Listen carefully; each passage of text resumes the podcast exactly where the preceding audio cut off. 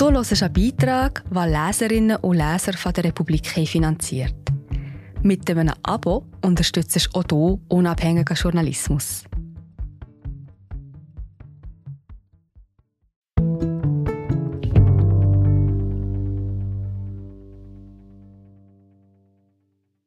Ästhetik verbinden wenige mit Gefängnissen. Dabei wäre sie so wichtig, weil es den Gefangenen besser ginge und sie sich auch besser verhalten würden.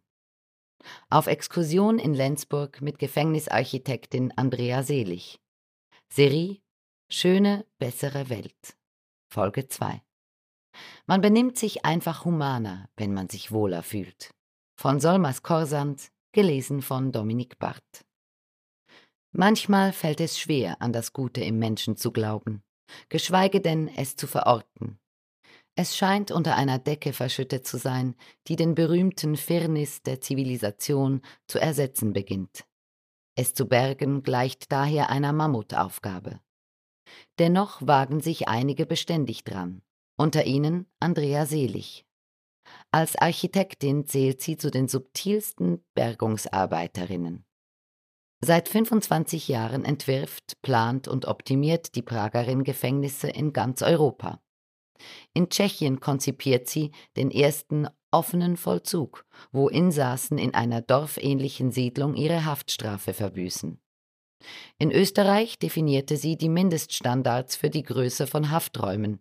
In der Schweiz entwickelte sie ein Farbkonzept für das Besslergut II in Basel. Selig ist Expertin eines Faches, das es eigentlich gar nicht gibt. Nicht mehr. Seit Mitte des 19. Jahrhunderts wird Gefängnisarchitektur in Europa nicht mehr unterrichtet. Das Wissen darüber, wie Licht, Farbe, Akustik und Proportionen die Ziele des modernen Strafvollzugs unterstützen können, gerät in Vergessenheit. Und genau hier setzt Andrea Selig an. Geboren 1969 in Prag, aufgewachsen in Wien, Washington DC und Bern, hat die Tochter eines Professors für Kunstgeschichte und einer Drehbuchautorin seit ihrer Kindheit beobachten können, wie sich Menschen in freien und weniger freien Systemen benehmen. Das hat sie geprägt.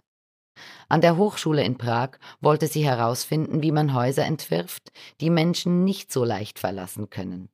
Denn wenn ich ein scheußliches Gebäude entwerfe, kann jeder rausgehen, aber wenn ich ein scheußliches Gefängnis entwerfe, bleiben die Leute drinnen.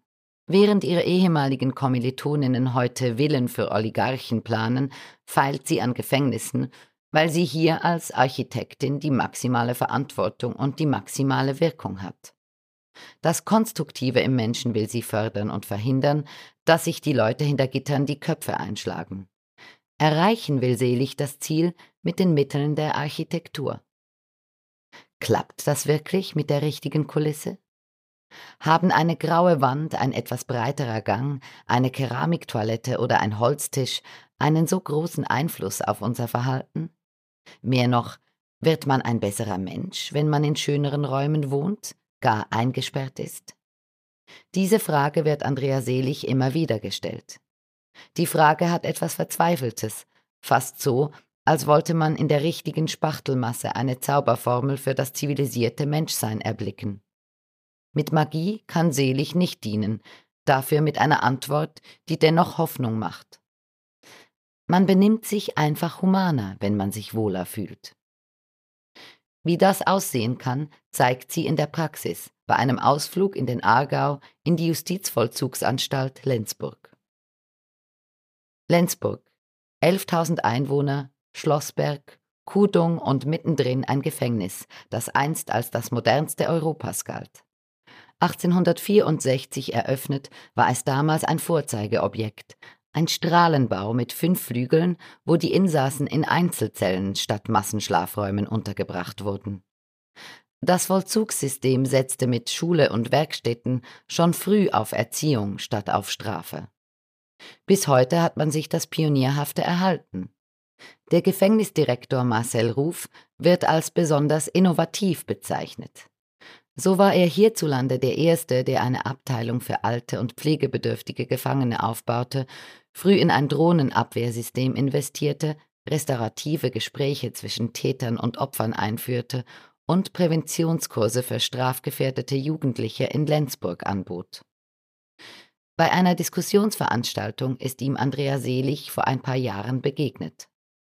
Wenig später lief sie durch sein Gefängnis und war beeindruckt. Überhaupt ist Selig angetan vom Schweizer Strafvollzug. Viel fortschrittlicher sei man hier als in anderen Ländern und das schon seit über 100 Jahren.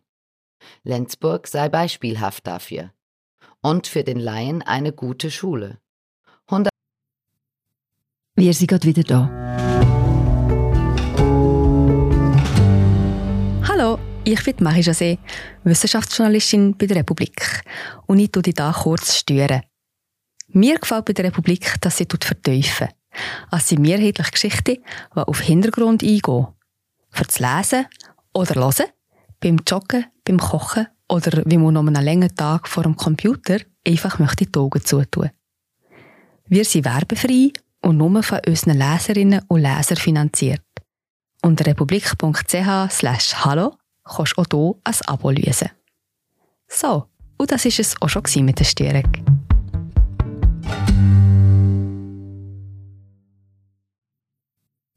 158 Jahre Gefängnisarchitektur an einem Ort. Ideal, um ihre Macht zu demonstrieren, damals wie heute. Auf einem Spaziergang beginnt die erste Lektion. Bevor Selig ein Gefängnis betritt, erkundet sie zuerst die Umgebung, will wissen, wie es in der Landschaft liegt.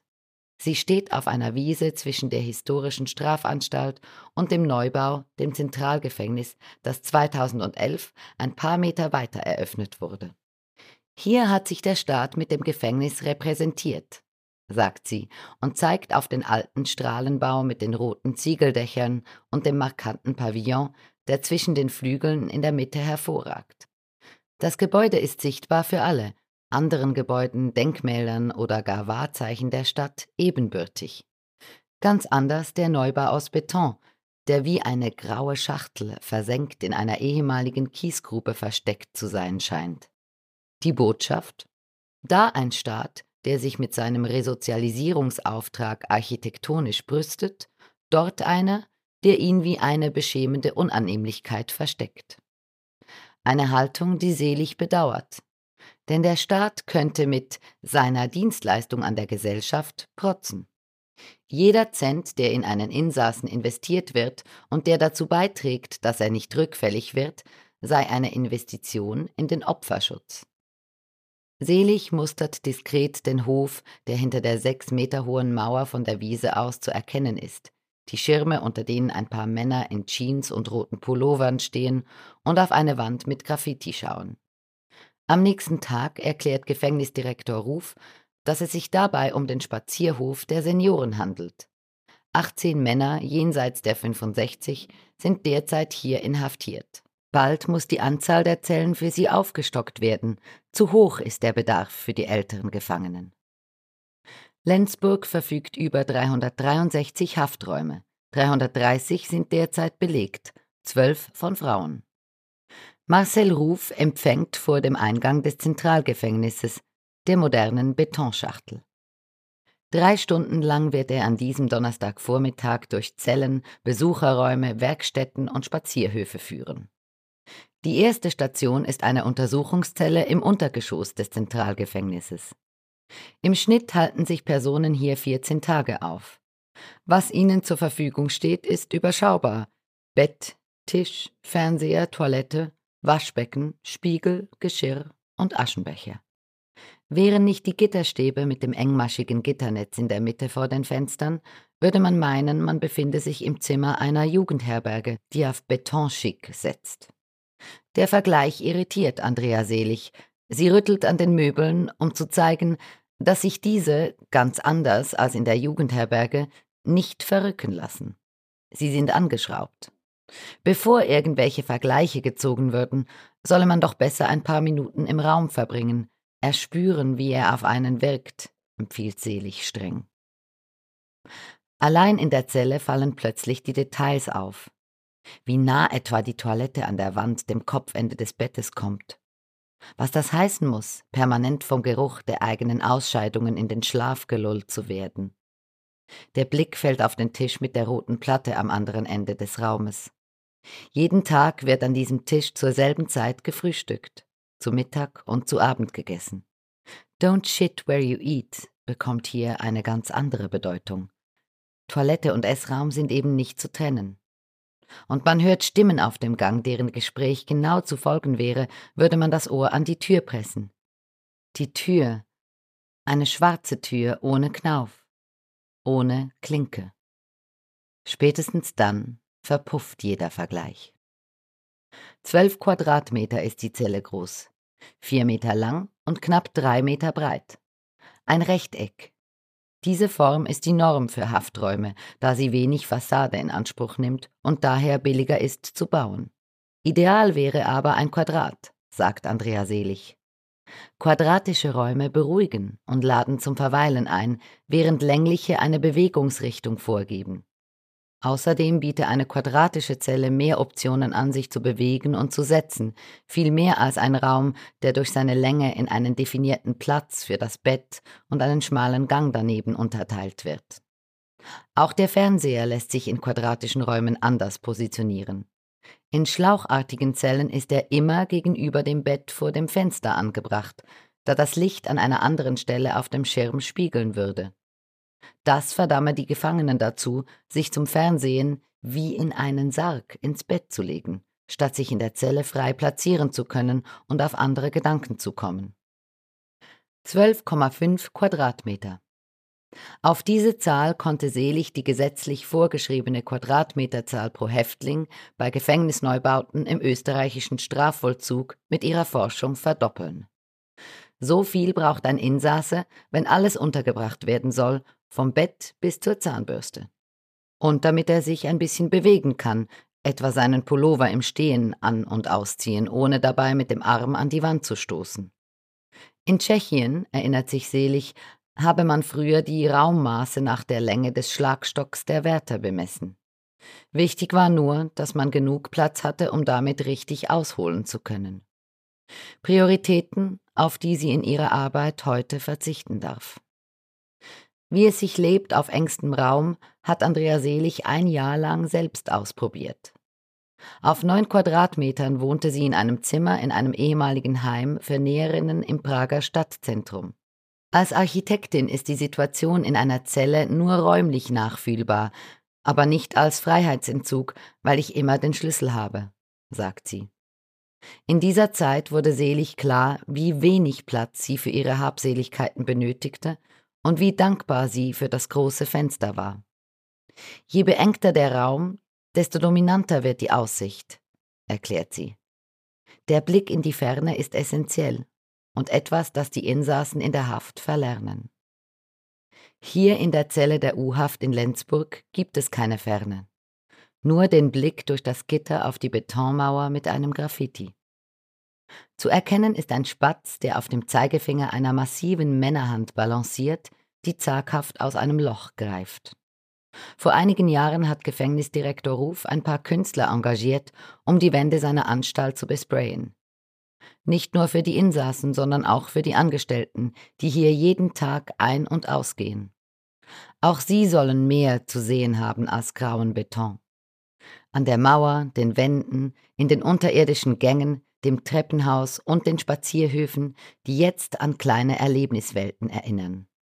Hier ein buntes Dächermeer einer Stadt, dort eine Alm, da ein grünes Dschungelgestrüpp. Bringt das was? Ein bisschen simulierte Urbanität und Natur an der Wand? Was ist die Alternative? Eine graue Wand? fragt Selig zurück. So ist das künstlerisch und handwerklich wertvoll. Optimal wäre es, wenn die Gefangenen überhaupt nicht auf eine Wand sehen müssten, sondern in die Weite blicken könnten. Aber dafür hätte man schon beim Grundriss ansetzen müssen. Wenn eine Betonschachtel einmal steht, lässt sich nur mehr ausbessern, was einmal verbockt wurde. Mit Farbe geht das, allerdings nur mit Maß, sagt Selig. Einige Gefängnisse würden aussehen wie Kindergärten für Erwachsene, weil irgendwer in einer Zeitschrift gelesen hat, gelb belebt, blau besinnt, grün konzentriert und pink beruhigt. Pinke Arrestzellen lagen eine Zeit lang weltweit im Trend. Das berühmte Baker Miller Pink wurde als Wunderwaffe im Kampf gegen Aggressionen im Gefängnis und in psychiatrischen Einrichtungen eingesetzt. Auch in Lenzburg gab es eine pinkfarbene Zelle. Fast peinlich berührt erzählt Gefängnisdirektor Ruf, wie er sich davon überzeugen ließ. Doch als er merkte, dass sich die Farbe weder positiv noch negativ auf die Insassen auswirkte, ließ er die Zelle wieder weiß streichen, auch um Gefangene mit etwaigen archaischen Männlichkeitsbildern nicht unnötig zu provozieren. Selig kann solchen Farbexperimenten wenig abgewinnen. Als Architektin muss ich mich in der Farbgebung zurücknehmen sagt sie, um dem Insassen das Gefühl zu vermitteln, er habe genug Raum, sich selbst zu reflektieren und aus seinen alten Mustern rauszukommen. Es sei klüger, die Zellen weiß zu streichen. In einem weißen Raum könne man sein altes Leben leichter hinter sich lassen. Diesen Hinweis hat sie auch unlängst in einer Drogentherapiestation deponiert, die aussah wie eine Junkie-WG. Für die Therapeuten waren die angesprayten Wände hip, ein Beweis dafür, dass sie sich in ihre Klientinnen einfühlen konnten. Für die Suchtkranken weniger, weiß selig. Die sagen, ich will aus dem alten Leben aussteigen, und das kann ich nicht, wenn ich ständig daran erinnert werde, auch ästhetisch. Es geht weiter in die alte Anstalt, den Strahlenbau. 170 Männer sind hier eingesperrt, im Normalvollzug. Das heißt, 6.45 Uhr Frühstück, ab 7.15 Uhr Arbeit bis 11.30 Uhr, dann Mittagessen auf der Zelle, ab 13 Uhr wieder Arbeit bis 16.30 Uhr, ab 17 Uhr Freizeit und ab 20.10 Uhr Einschluss. Und das für Jahre, wenn nicht sogar Jahrzehnte. Auf dem Weg in die Zentralhalle mit dem Pavillon richtet Andrea Selig die Aufmerksamkeit auf den Gang mit dem Kunstwerk des Bildhauers Jean-Louis Ruffieux. Die Kalksteine, die wie unausgedrückte Pickel aus der Wand ploppen, interessieren sie dabei weniger. Zwar sei die Asymmetrie des Werkes spannend, aber für die Raumwirkung sei etwas ganz anderes entscheidend. Die dunklen Säulen alle paar Meter, die den Gang rhythmisieren. Dadurch wirkt er kürzer, sagt Selig.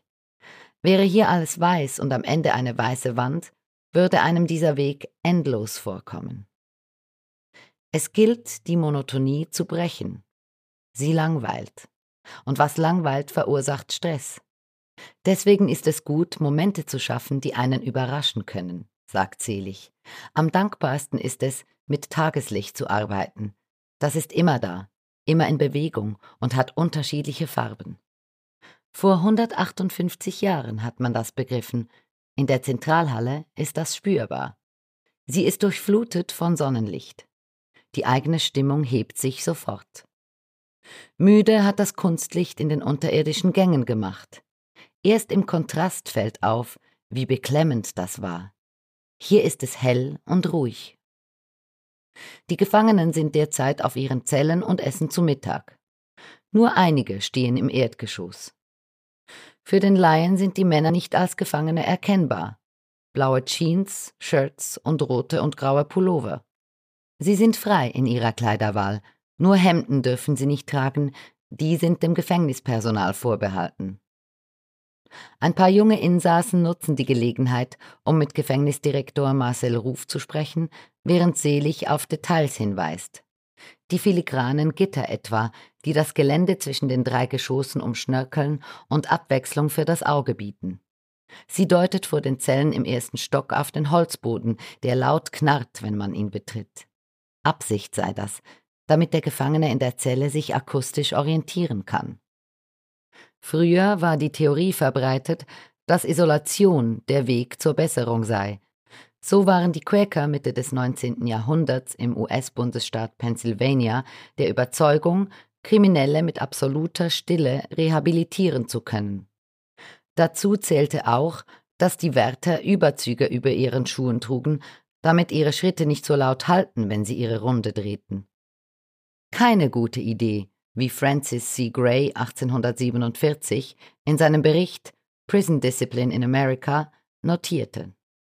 Es scheint, dass das System ständiger Isolation, wie es hier eingeführt wurde, und wird es mit noch so großer Humanität vollzogen, so viele Fälle von Geisteskrankheit und Todesfälle hervorbringt, dass wir ganz klar davon ausgehen können, dass Körper und Geist dabei geschwächt werden. Ein klassischer Fall von gut gemeint, aber nicht gut. Auch heute sind solche Ansätze vielfach zu beobachten, weiß Selig. Etwa wenn Architektinnen versuchen, Gefängnissen das Gefängnishafte zu nehmen. So gibt es Kollegen, die Gitterstäbe vermeiden wollen, das Symbol der Repression. Als Alternative bieten sie schusssichere Panzerglasfixverglasung für die Fenster. Dadurch lassen sich die Hafträume aber nicht querlüften und werden stickig. Ähnlich verhält es sich mit Fenstern, die bis zum Boden reichen, damit die Gefangene in der Zelle viel Licht hat. In Wahrheit heizt sich der Raum dadurch nur auf und die Insassin fühlt sich darin wie in einem Terrarium. Und dann gibt es auch noch gut gemeinte Entwürfe, die sogar gefährlich werden können. Selig erinnert sich an ein modernes Gefängnis in Österreich, wo der Architekt für eine Jugendabteilung nicht nur auf einen Balkon, sondern auch auf Toiletten außerhalb der Hafträume bestand. Er hielt es für inhuman, wenn die Insassen neben ihrem Klo wohnen müssen. Damit die Jugendlichen nachts die Toilette benutzen konnten, wurden die Zellen nicht abgesperrt. Eines Morgens entdeckten die Mitarbeiterinnen einen halb erfrorenen Jugendlichen auf dem Balkon, von seinen Mitgefangenen mit Exkrementen beschmiert. Sowas basiert auf totaler Unkenntnis des Strafvollzugsalltags, sagt Selig. Das ist nicht eine nette Jugendgruppe auf Ausflug, das sind Menschen mit echten Problemen. Daher wollte Selig neben Architektur auch Kriminologie studieren, um besser zu verstehen, was es bedeutet, etwas für unterschiedliche Zielgruppen mit unterschiedlichen Bedürfnissen zu entwerfen. Insassen, Besucherinnen, Mitarbeiter. Funktionalität hat dabei Priorität. Aber die Funktionalität soll qualitativ sein. Daher plädiert sie dafür, auf Materialien zu setzen, die elegant altern. Holz, Stein, Ziegel und kein Plastik, das nicht nur schneller kaputt geht, sondern auch gesundheitliche Auswirkungen auf die Gefangenen hat. Ein Plastiktisch, der nach Holz aussieht, sich aber nicht so anfühlt, irritiere.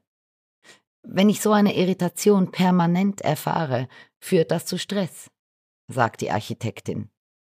Ich will den Insassen stimulieren und muss das, was ich ihm optisch verspreche, auch haptisch einhalten. In Lenzburg geschieht das. Selig streicht über eine Marmorplatte, die in einer Zelle als Ablagefläche dient. Daneben steht ein Holztisch.